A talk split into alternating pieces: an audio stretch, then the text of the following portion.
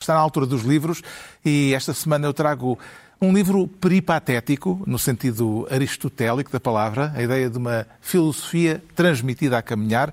O livro chama-se precisamente Caminhar, uma filosofia. É um ensaio do filósofo francês Frédéric Gros, um ensaio em que o ato de caminhar surge simultaneamente como exercício físico e exercício mental. A prática da caminhada teve ao longo da história grandes e distintos praticantes. Comecei por evocar o exemplo de Aristóteles, que dava as suas lições eh, as lições aos seus discípulos em andamento, caminhando, mas há muitos outros exemplos eh, referidos neste livro, de Nietzsche a Gandhi, de Thoreau a Rimbaud. Foram muitos os caminhantes ilustres que refletiram caminhando e que refletiram sobre a importância de pensar em andamento. Rousseau, por exemplo, tem um pequeno livro intitulado Os Devaneios do Caminhante Solitário e, como se diz a certa altura neste ensaio, que também é um ensaio em defesa da lentidão, para avançar lentamente não se encontrou nada melhor do que a caminhada. Para caminhar há que ter apenas duas pernas saudáveis, o resto é inútil. Quer ir mais depressa? Então não caminhe, faça outra coisa. Vá de carro, patine, voe, não caminhe. Caminhar, uma filosofia de Frédéric Gros, edição Antígona.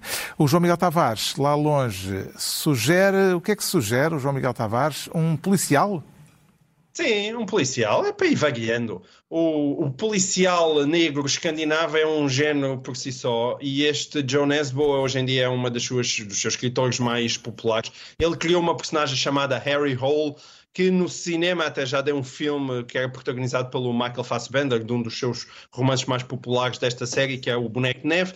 E este Lua de Sangue é já o 13 terceiro volume é um thriller muito eficiente, muito capaz e que, sobretudo, começa a explicar porque é que a canção de Leonard Cohen, Hey, That's No Time to Say Goodbye, é uma canção extraordinária com dois versos de arranque extraordinários e só por isso vale a pena ler este uhum. livro. Um policial do João Miguel Tavares e um livro de chacha do Pedro Mexia. É de chacha Leonardo. Que agora It's No Way to Say Goodbye. Só uma questão de fidelidade coeniana. Desculpa, uh, eu hoje certo uma. É, é, o jet lag. É um livro do Leonardo Ciaccia, é um escritor italiano que foi muito popular, ainda é popular em Itália. Uh, Chama-se O Dia da Cruz, é um romance de 1961 e ele escreveu, ele era siciliano, e escreveu muito sobre a realidade sociopolítica italiana e em particular sobre a máfia.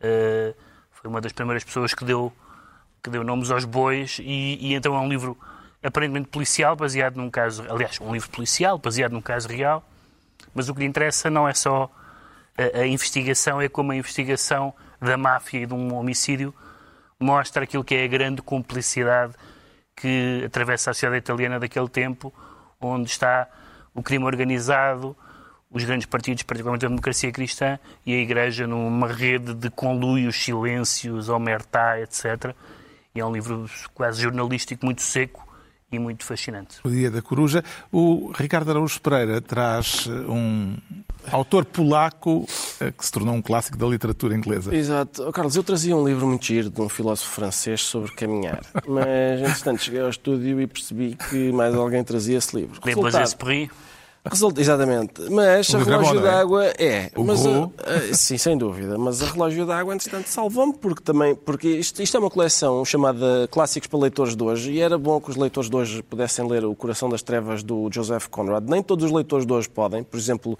a Matilda dos livros do Roald Dahl o Robert Dahl, como algumas pessoas que se pronunciaram sobre o caso disse, chamaram ao autor, convém, eu acho que o mínimo é saber o nome do autor. Mas a, a Matilda do é Roald é Dahl. É Robert Dahl. É, é, pois é, mas as pessoas não sabem disso. Uh, a Matilda do Roald Dahl já não pode ler o, o, Joseph Conrad, nós ainda podemos, isto é simpático, é um livro que, é muito, por exemplo, é muito conhecido o facto do livro ter inspirado o Apocalipse Now, é menos conhecido o facto de também ter inspirado uma mixórdia de temáticas porque a certa altura deste livro há um, um dos passageiros do barco que vai subir o rio, um, percebe-se que há um canibal a, a bordo, fica um pouco, um pouco magoado porque o canibal não parece muito interessado no seu corpo, mas mais interessado no corpo de outra pessoa. Depois percebe que esse, esse incómodo não faz muito sentido e a Michordia é sobre um, um grupo de turistas que, que, que, se, que se confronta com os canibais de Mangualde. Uh, e, e, estão a discutir quem é, qual será o turista que é mais saboroso para comer. Portanto, isso é um dos teus normalmente... pontos altos. É, é, ah, obrigado, João Miguel, mas sabes que a imprensa internacional não tem referido. E eis como uh, a literatura.